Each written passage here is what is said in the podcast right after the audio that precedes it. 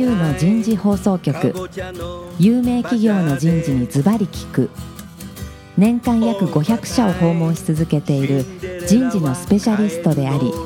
シンガーソングライターとしても活躍する楠田優が有名企業の人事を招いて企業が抱える課題や実際の事例を紹介しながら解決策を模索していきます。この番組は株式会社マネジメントサービスセンター。ビジネスコーチ株式会社。株式会社ワークスジャパンの提供でお送りいたします。管理職の僕があとはやるから。楠田優の人事放送局。有名企業の人事にズバリ聞くパーソナリティの楠田優です、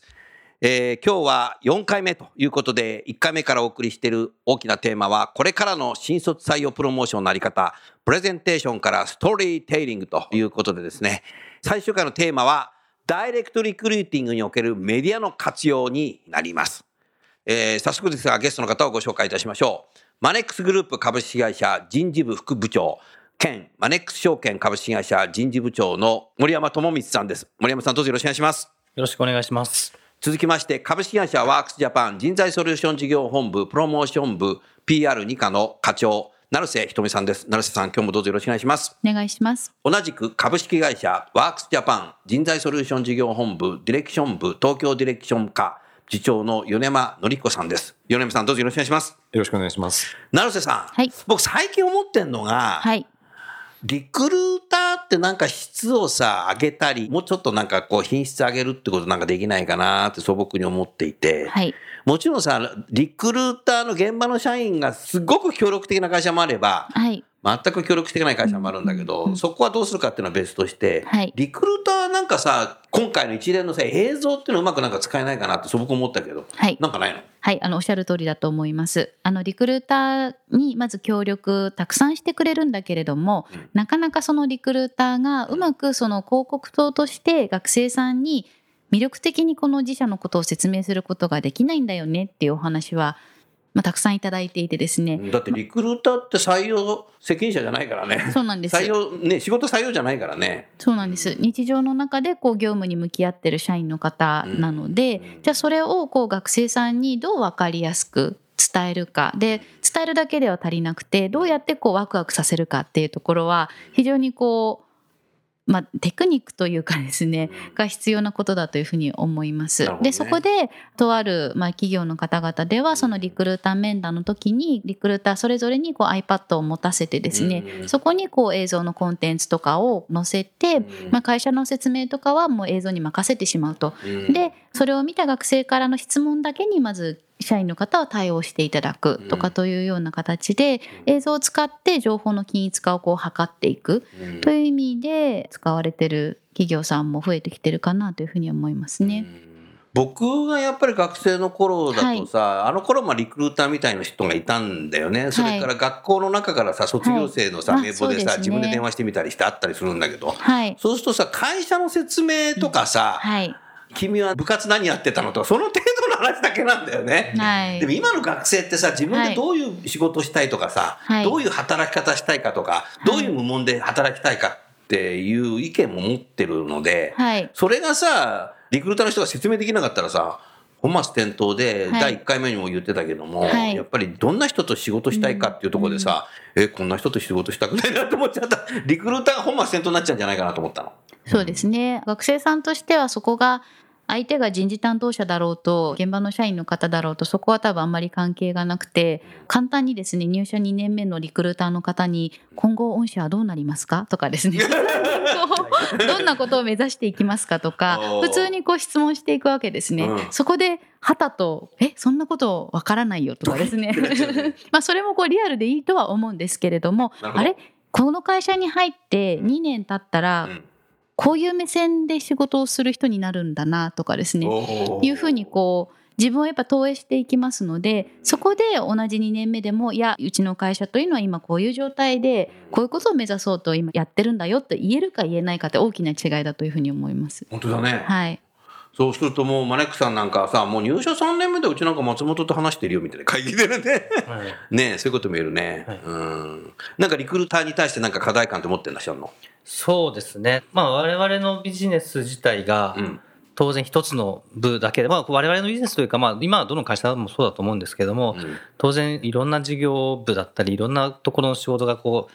連携しながらうん。大きな一つのビジネスになっていってると部う分が。あるん。前回の映像見て分かった。よこれ全部連携してるなと思った、うん。で、まあ当然僕は特に結構移動がもともと新卒で入って多かった人間なので、出世する人はね移動多いんだよ。ありがとうございます。で、まあ、いろんな部署の仕事をやっぱり聞かれるんですよ。で、僕は一人でマルチで答えられるんですね。うん。なあそうかそうか。たまたまね、はい。ななんですけど、うんやっぱり例えば年次が若い社員だとか、ある意味その人の中でも例えば専門性でずっとその部署にしかいない人もいて、うん。じゃあその大きい他の部署のことはみたいなことを聞かれた時に、うん。なかなかその場ですぐ説明ができないとかあやっぱり、どう連携してくるかみたいなところでうまくできないとか、うん。まあ結構その学生が聞きたい範囲の部分をうん。ある程度均一にみんなであのそれぞれつぶつぶでカバーするっていうのって、まあ、結構難しいなっていういのがね、うん。ありましたね。ううんんまああの米山さんさはい。一連のずっとね映像の話してきたけども、はい。これからのさこの採用活動においてこの特にダイレクトリクルーティングはい。この映像というメディアどういうふうに活用していけばいいかなっていうのを少しあなたなりのさ解説をしていただけないですか？はい、今お話伺ってて思ったのは一つにはそのリクルーターの方を支援するツールが、まあ、映像に限らずこれからどんどん必要になってくるんだろうなということですよね。でその時に企業側がどのようなツールを適切に揃えられるかっていうこともポイントになってくる。で映像というのはまあこれまでずっとお話しさせてもらってきたように非常にこう五感に訴える強いメディアですのでそこでうまく映像を使い分けていくっていうことが必要になってくると思うというのは個人的にも思っています。でただその映像はどうしても高いというイメージがあって、まあ、実際あのある程度一定のコストはかかりますので従来ですと一つの映像をまあ一級入魂で作ってですね 長く使うみたいなことでそのペイしていくっていうような考え方が割と多かったと思うんですけれどもこれはこう我々に突きつけられてる問題でもあるんですけれどももっとそのコストコードを抑えてですねで複数の映像をたくさん作っていく。それはあの目的ごとだったりとかですね。あるいはひょっとしたらその効果検証もしていってですね。これはダメだな複数の映像をぶら下げといて、うん。これはダメだなと思って映像を差し替えるっていうようなですね。なるほど。そんな時代がまあすぐそこまで来てるんだろうなというふうに思ってます。ね。このコスト構造の問題非常に大きくて我々は本当にその部分を十分に検証しないとですね、うん。作れば作るほど赤字になってしまうみたいなことが起こりかねないんですけれどもなるほど。ここが企業さんにとって手の出しやすいコスト感でうん。たくさん作れるのであれば、うん。これ皆さん多分やられると思うんですよね。うん。でリクルーターの方の支援お手伝いもこれはしやすいものになるんじゃないかなと、うんとりあえずこの映像を見てよって5分間見てもらえばいいわけです。うんでその中で学生さんが感じた疑問とかをぶつけてもらって、そこからディスカッションに発展していくみたいなことができれば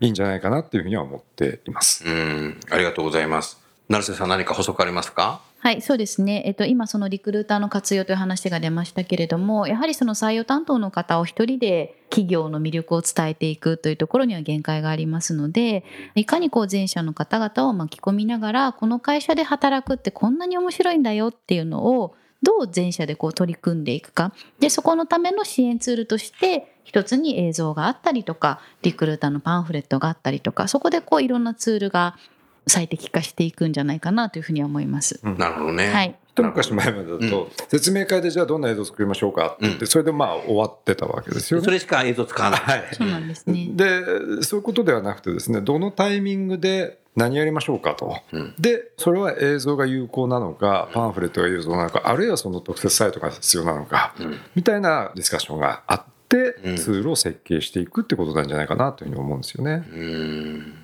なるほどな。で先ほどその米山の方から、まあ、コストを下げてたくさん作るっていうところがこう人事の方の、まあ、ニーズに応えられるんじゃないかってお話があったんですけれども、うん。一方でその人事の方のこう働き方改革というかですねうん。人事の方からするといかにまあ効率的にうん。楽に作っていくかってはい。非常にあっってでやっぱりよくお話として伺うのが、まあ、あとはこう任せたよといいもの作ってって、で僕たちはそのプロモーションで賄えないこう直接接触のところの機会を増やす方に人事は時間を使いたいんだと。うんうん。いう意味であのプロモーションで任せられるところはプロモーションに任せる。うん。でシステムで効率化させるところは効率化をさせていく。うん。で人事の方はもう人事の方にしかできない学生とのその口説きの場面だったりとかなるほど。面接のところですよねうん。により時間を割きたいんだってお話はいただきますのでうん。我々はうん。やはりその自分のこう立場というかですねうん。からして人事の方々が何に時間を使いたいのかっていうところをちゃんとお話をお伺いしながらじゃあ我々としてうん。やるべきところをやっていくのが多分パートナーとしては必要なうん観点かなというふうには思いますね。そうするともう採用活動の棚卸しして、本当そうです。はい。選択と集中しなきゃいけないっていうことだね。そうですいやそういうこと全部とは全方位はできない。うん？全方位はもうちょっとさすがに全部100%でそれはね、24時間365日働けばできるんだけどさ、そ うそういう時代じゃないので。働き方改革がありますからね。だから、そうだね。そうすると採用担当者は自分はどうしたいか、どうありたいか、当社としてはっていうことを、パートナーのワークスジャパンさんたちみたいな人たちに語れないとダメだね。そうですね。そこもストーリーテリングが必要になってきたね。うん。ね。なんでこう限られたそのリソースですよね。こうコストもですし、うん。人もです時間もこう限られた中で何にこう一番注力をされたいのかっていうところを、うん。まあ、私たちもつかむ必要がありますしそこに集中できるように我々はいくらでどのくらいの期間でどういう体制で作っていくのか。うん作ることがゴールではないので、うんそこの目線っていうのは我々はわきまえなきゃいけないかなというふうに思いますね。で使ってもらってなんぼな本当そのうですねで我々は、おっしゃる通りだね。はいうん。なるほど。有効に使っていただかないと意味がないですからうね。んだから森山さんみたいにいろいろこう語れるといいんだよね。そうですね。ね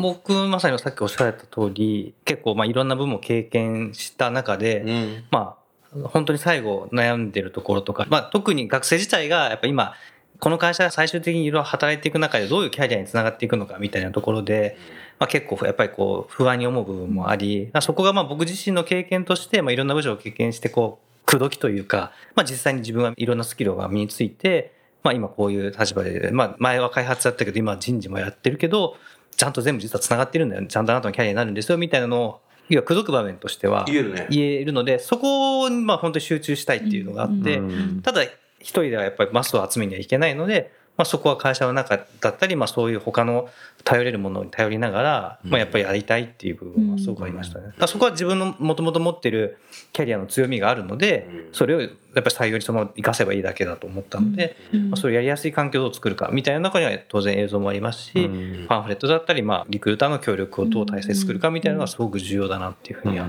思ってますね。うん。なるほどね。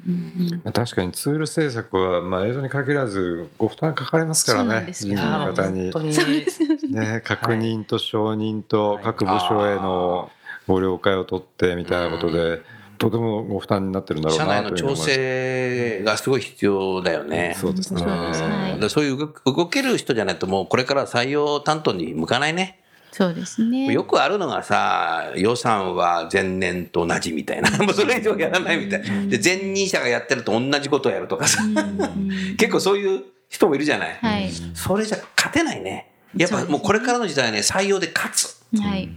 採用で勝つってことだよね。うんうんただ営業と違ってさ、数字で勝てないので、うんなかなかね、うんだ人数で勝つだけじゃなくて、そうですね。どこにこだわるかがね、うん採用って。うんそうですね。うんあの課題を明確にしていただいて、もうそこに今年は注力するっていうふうにまあ絞り込んでいくっていうようなことがやっぱり大事なのかなと思いますね。それも森山さんはやっぱ1回、2回、3回にもおっしゃってたけども、やっぱり今年こうだったら、じゃあ来年もっとこうしようとかさ、うん。改善しようとする。そのね、そうですねやっぱりね、行動力っていうのが求められるね。そうですね。うんで、その今年やろうとしたテーマは何だったのかっていうところに立ち返って、うんじゃあそれでこう決めたことがどうだったのかって多分検証ですよね。まあすごくこう必要なことなのかなというふうに思います。あのかといって、まあ、いきなり全部変えるっていうのも当然勇気がいるし、大変だと思うんですよね。それは難しいよ。なので、まあ、いきなり何かを変えるというよりも、今やってるベースのものにうん少しずつ、こう、何か変化を入れてみて、うん。でそれに対して検証みたいなものを入れていて、結果的に効果があったのかなかったのかっていう、うん。まあ、ものを繰り返していくことで、まあ、結果的にどんどん変化していくことが重要なのかな、みたいな。まあ、例えばそのダイレクトリクルーティングも、まあ、いわゆるその中で僕が試したもので言うと、説明会を開くじゃなくて、最近は学生側がまあ自分をアピールして各企業が取りに行くみたいな逆説明会とか逆アピールの場みたいなところにも行ってみて、まあ、そこは結構自分自身の強みが生きる場所だったんで、効果を実感した部分があったんですけども、とはいえそれだけに頼ってしまってうまくいかなかったのがリスクが高いので、まあ、そういう部分とかも少しずつ入れたいとか、あと映像もさっきの順番を変えてみて、ずまあ、実際数字を取れるようにまあいろいろ環境が整ってきているので、まあ、そういうやってみて出てきた事実をもとに今度じゃあまた変えていくみたいな、積み上げていくことがまあ重要なのかなっていうところです。まあ、そこはあのマーケティング部でいた経験があったので、なるほど。まあ、結構生きてたかなっていうのもありますね。なるほどね。はい。まあ、あの変化適応能力ってさ全部やめちゃおうとかってことじゃなくて 何を残してはい。何を変えていくんだっていう、やっぱり選択して集中していくっていうことだと思うんで、もう全部やめようみたいに それじゃ変化適応じゃなくて、ね、お手上げだよそれじゃ単なる、うん。だから、ね、森山さんのそのねスタンスはね重要だね。うございますうん。だ我々としては多分その選択していただくために多分そのご提案の時も具体的なこうものを見せていくだったりとかこう選択肢を提示していく御社に必要なのはこれですという一択ではなくてですね、うん。こういう場合もありますし、まあ、松竹梅じゃないですけど、うん。こういう場合もこういう場合もこういう場合もありますというふうに我々もその選択肢をこう提示していくそれでこう選んでいただくっていうような提案活動をしないと選ばれる業者にはならないなとい。うふうにはあ成瀬さん自身はそう思ってるのね。本当そう思います。や素晴らしいな。あいい。あのできてもいないところたくさんあるんですけれども、今人事の方がどういうふうにこう業者を選ぶかっていうところうん。をいろいろこうお伺いをしたりコンペに負けたり勝ったりっていう振り返りの中ではやっぱり我々としてはこうどんどん提案をしていかなきゃいけない。でかつその提案も一択ではなくていろんなこう選択肢をご提示していくっていうところが必要なんだなというふうには思ってます。森山さん、今の成瀬さんみたいセールス、はいちょっと評価、フィードバック。お願いします。ラジオ公開でフィードバックをする。ドッキドッキ。まあ、まああの、担当者の森山さんはい。これね、8万人聞いてるからね。はい。まあ、本はもう理想系、まあ、それこそこの今回の、まあ、映像以外も全部を当然まとめてひっくり返ってやれたら当然面白いし、やってみたいっていうのはあるんですけど、まあ、なかなかその理想と現実は、まあ、どこにもあります。予算もありますし、まあ、リソースもありますし、例えばそのメディアミックスとかでいろんなものを統一感を持たせるのが当然いいかもしれないですけども、もう実は例えばホームページ去年変えてしまってるから、うんみたいなよくあるじゃないよくあるよくあるとてもよくありますとてもよくあるあるボタンないな、ここ。まあそういう中で、なんか単に極端に、これいいですよ、メディアミックスもうそれできましょうみたいなこと言われても、正直こっちも、いや、それ分かってるけど、無理ですよね、みたいな中で、じゃあ、とはいえ今できる自分がやれそうな武器というか、方向性はこうで、でも出せる、いけそうな範囲としては多分このまでの中で、どれだけ最善なものを見せてもらえるのかっていうところで、やっぱりどう感じさせてもらえるかっていう部分では、やっぱりその、まあ僕の時もありましたけど、その松竹梅じゃないですけども、とかそういうちゃんと現実も見た中でのやっぱご提案をしてくれないと、なかなかこちらとしても苦しいなっていうのがあります。まあそういう意味ではすごい素晴らしいなと思います。お、素晴らしいって。はいよかったね、成瀬さん。フロリダ行けるかな？いや、でもね、成瀬さんみたいセールスの人が、まあ、松竹梅じゃないけど、きちっとお客様の立場に立ってね、提案してくると、今度やっぱ採用担当者側はね、やっぱ本当にそれをやりたいんだったら、やっぱ予算計上する知恵のある人じゃなきゃダメだな。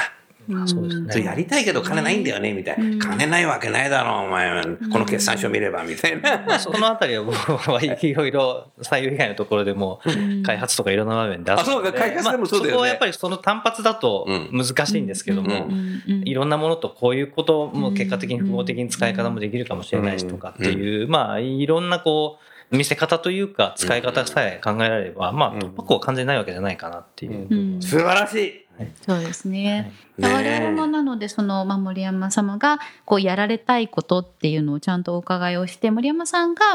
社内で上げていくためにどんな情報が必要ですかっていうのを確認をしていくんです、ね。行くんだ。うん。で例えばなんですけども、いやワークスさんの実績が見えないので実績が分かるものをくださいだったりとか、うん。いやそのスケジュールが見えにくいだったりとか、体制が不安であ、すね。体制がね、ワークジャパンのそうなんで清水社長がいて、大川常務がいて、あ、そうじゃない。結局そのこう発注する理由ですよね。なるほど。をちゃんと作っていく、でそのご懸念されてるところを一個一個潰していくっていうのが多分我々営業担当に必要な能力だというふうに思うので今じゃあワークスにするのかどこの会社にするのかって悩まれてるポイントは何なのかっていうのをちゃんとこう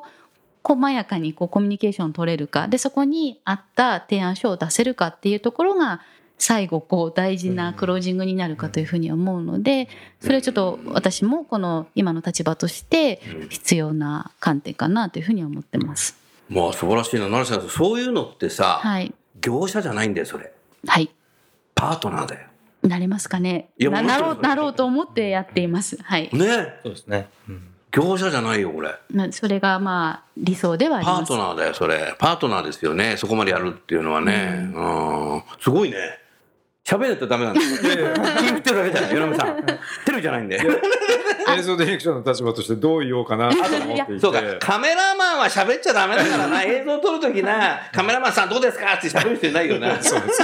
職業病でね職業病なんだ黙ってうなずく癖がついてるんですけどあ、ある意味ですねそのもうコンテンツで差別化ができなくなってきてるんですね。要はそのパンフレットであり映像でありコンセプトとそのどんな編集にしますかというそのコンテンツの中身ではもうなかなかこう差別化がしづらくなっている中だというふうに思ってますので、うんじゃあコンテンツ以外の差別化はどこかというと、ん。じゃあこの話を進めていただく上での懸念点は何なのかっていうところもこう確認をしていかないといけないなという営業の立場の意見です。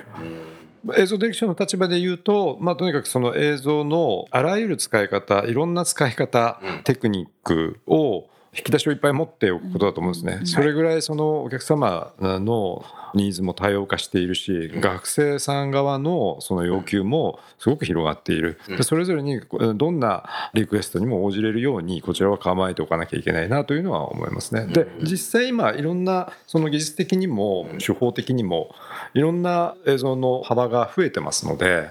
まあ、それが実現しやすい時代でもあるのかなというふうにポジティブに言えばそういうことだと思いますね。なるほど。はいありがとうございます。森山さん、そういう中でさ、はい。何かこう、成瀬さんにさ、リクエストというかさ、もっとこうしてほしいとかさ、何かあれば、ラジオを通じて、ご指摘をいただけぜますでひよろししょうか。くお願いします。まあ、コストの話、もちろんあの、使った中で、やっぱり、当然それに見合う以上の効果があったと実感はしてますけども、やっぱりこう、まあ、もともと映像制作ってコストがすごいかかるので、はいやっぱりここの費用感っていう部分のところで、まあ、ある程度採用規模が確保できる会社だと予算的に考えるんですけど、別にこの手法自体は別に採用規模が人数が少ない会社であっても有効です。まあそういう会社ほども実はそういうところで語って引きつけていく必要があるので、うんまあはい結構ある意味相反する部分があって、うんまあ結構そこの悩ましい部分のなんか知恵をこうどうやって一緒に出していくのかな。僕、これちょっと話していいのか、まあ結構ぶっちゃけな話になる部分があるんですけども、あの、マネックスの場合、新卒が大体5名から10名っていう人数うん。おそうなんだね毎年。うん。なので、規模感としてそんなに多くないんですね。うん。でそうするとどうしても採用一人当たりにかけられる単価っていう、だから予算感ってそんなに大きくないので、まあ、正直そのいただいたつもりでその一番いいものにしたかったんですけども、やっぱりそこでどうしてもいけないなっていう中で、うん。まあただいろいろ話していく中で、まあ中途採用としても結果的にあの内容であれば別に新卒だけには伝わらない内容ではなかったので、ね。まあ、そういう部分にうまくエッセンスというか、はい。中でうまく、まあ、さっきそのありましたが決済を取るためのうん。ある部分っていうところでも、まあ、うちをいただいたっていう部分はあるんですけど、まあ、そういう部分での、まあ、提案もあった方がよりいいなっていう部分と、まあ、あとはその費用のところですよね、はい。そこをどう下げるのかっていうところってやっぱりなかなか悩ましい部分があって、なんかそれを、まあ、僕もこ、ね、お願いはしといて答えがあるのかっていうのはありますけども、まあ、あとはそのより最初なんかこう学生との最初のきっかけになるフックとしてのじゃあ映像なのかなんかコンテンツっていうものに対してリクルーターの方々が全部喋れなかったとしても、なんかこうフックになるようなこうツールっていうものがより強化されていくと、うん。まあ、採用担当としてはすごく社内にもお願いはしやすくなってきますし、うん。会社としてまあ比較的面で戦いにいけるのでうん。いいなというのはありますね。うんローコストオペレーションは非常に課題ですね、やっぱり。なるほど安く作ろうと思えば、安く作る方法はあるんです、今の時代。まあ、うん機材も安くなってきていますし、なるほど軽軽量化ですし、取り扱いも非常にしやすくなってきている。ただ一方でこれ、とは言っても、その映像を作るその料理人の腕前というのをあんまり下げるとですね、どんなにいい素材を使っても、まずい料理しか出てこないということになってしまうので。そうですね。この料理人の腕前をどこをぶどまりにするかっていうところもまあ非常に難しいところで、とはいえ私個人的には先ほども申し上げたように安く効率的にいっぱい映像が作れる時代がまあもうすぐそこまで来てるというふうに思っていてそれをその使い方っていうのは非常に重要になってくると思ってるんですね、うん。もう本当使い捨てられるんじゃないかなぐらいに思っているのあでかつてはその専門品買い回り品というその高い購入頻度の低いものが映像だったんですけどもそれがもう最寄り品になろうとしている。なるほど。ティッシュペーパーと一緒になってくるあなるほど。ね、洗剤とかと一緒になってくるような時代がまあ近づいてきてると思うのでそれに対応していかなきゃいけない、ん。その時にお客様の満足を確実に得られる腕前っていうんですかね、うんこのコスト構造をちゃんと考えないと、んビジネス的にもちゃんと答えられないなというふうにも思いますしね、うんそれが課題ですね、うんはいはい、ありがとうございました。もうあっという間にですね。時間になってしまいました。朝までやりたいんだけど、働き方改革ということで。はいそうです。はいさあ、リスナーの皆さん、あと1週間で言語が変わります。今日ね、一連の4回シリーズ聞いていただいていかがだったでしょうか？次の言語は、ぜひ映像もミックスしてですね、採用に取り組んでいただきたい。予算がないとかって言ってる場合じゃないな。これ予算を計上する知恵をないと、採用担当者も生き残っていけない。採用で勝つということをですね、ワークスジャパンさんみたいなパートナーさんを選んで、成瀬さんこれさ、はい。映像についてもっと詳しく聞きたいときはどうすればいいの？これ。マックスジャパンに問い合わせをいただければすぐに私と米山が参ります。いろんなサンプルをお持ちしてですねはい、。すぐに伺います、最後にバナー広告がはい、入りますすいません。そうだよね。はいうん。はい。ありがとうございました。じゃあ最後にゲストの方をご紹介して番組を終わりましょう。マネックスの森山さん、それからワークスジャパンの成瀬さん、米山さん、どうもありがとうございました。ありがとうございました。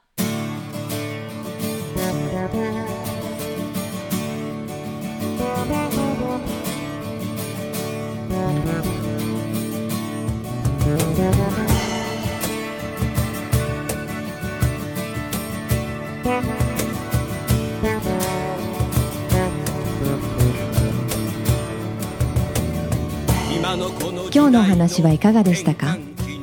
楠田祐の「The Times Will Change 時代は変えられる」とともにエンディングといたします。